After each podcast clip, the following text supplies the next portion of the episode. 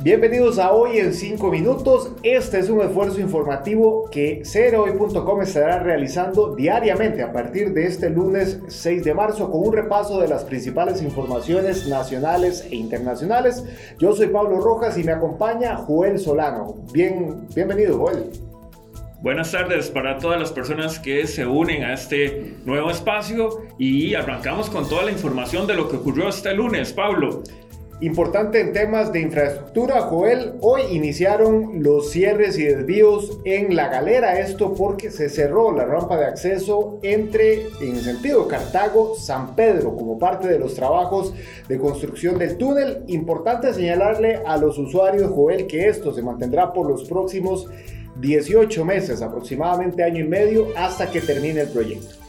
Tendrán que tener bastante paciencia todas las personas, todos los conductores que mañana, todas las mañanas y todas las tardes atraviesan por este sector. Y hay que agregar que los trabajos también en la zona de La Lima y de Taras también continúan, Pablo.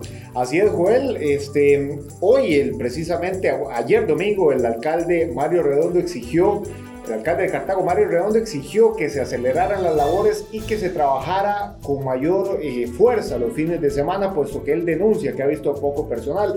Importante, Joel, nada más para concluir con este tema, señalar que las personas que viajan de Cartago a San José por la galera tienen dos opciones para circular. Una es por Hacienda Vieja eh, que es la ruta este, alterna, y también la calle vieja por Tres Ríos, eh, que también se conoce como Pinares sobre todo paciencia a los conductores. Hoy es el primer día, esperemos que las autoridades eh, logren eh, mejorar las condiciones y tener dispositivos en las diferentes rutas alternas para agilizar el paso por, esta, por este sector.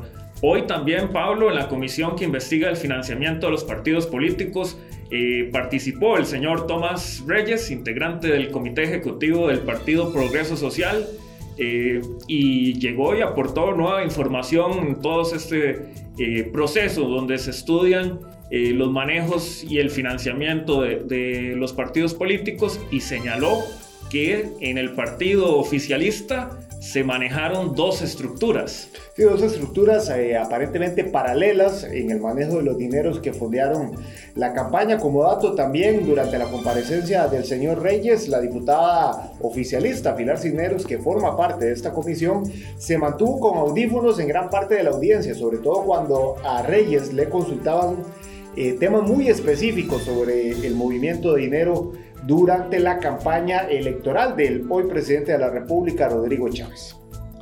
Además, en otra información que surgió este lunes, eh, una, auditoría interna del MEP señala deficiencias en el diploma del bachillerato internacional. Eh, resulta que el MEP está invirtiendo 3.400 millones de colones por año, pero el 72% de los colegios ni siquiera alcanza la nota mínima. Así es, Joel, eh, tema lamentable que también se ha venido tratando en las últimas semanas con la llamada ruta de la educación y el denominado apagón educativo que se viene arrastrando desde la pandemia por el COVID-19. Así es que este es otro tema que deberá tratar el Ministerio de Educación Pública y este gobierno en particular para intentar emparejar un poco la cancha con la calidad educativa de los colegios públicos. En otro tema también, Joel, preocupante, 154 homicidios a este 6 de marzo, con dos meses completos del año prácticamente, un poco más ya hay 154 homicidios y sigue la ola de violencia en Costa Rica. Sí, de este número que usted señala, 87 casos responden a ajustes de cuentas. Las autoridades insisten, Pablo, en que hay una... Eh, que responde a la guerra de bandas, sobre todo dedicadas al narcotráfico. Sin embargo, el tema de la seguridad se sale de, las manos de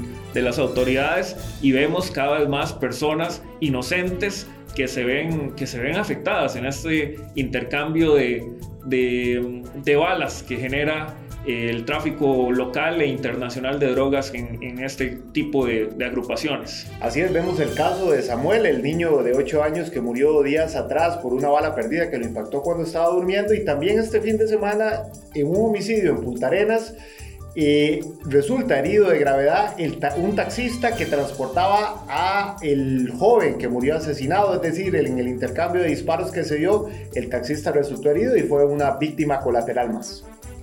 Bien, vamos a ver entonces cómo responden las autoridades, en especial porque el gobierno de los Estados Unidos también, y al cierre de la semana pasada, Pablo ya había emitido una, una alerta sobre el tema de seguridad, en especial en el cantón de San José. Les invitamos a mantenerse informados a través de cbroy.com, donde eh, permanecerá toda la información local e internacional que transcurra en Costa Rica y en el mundo.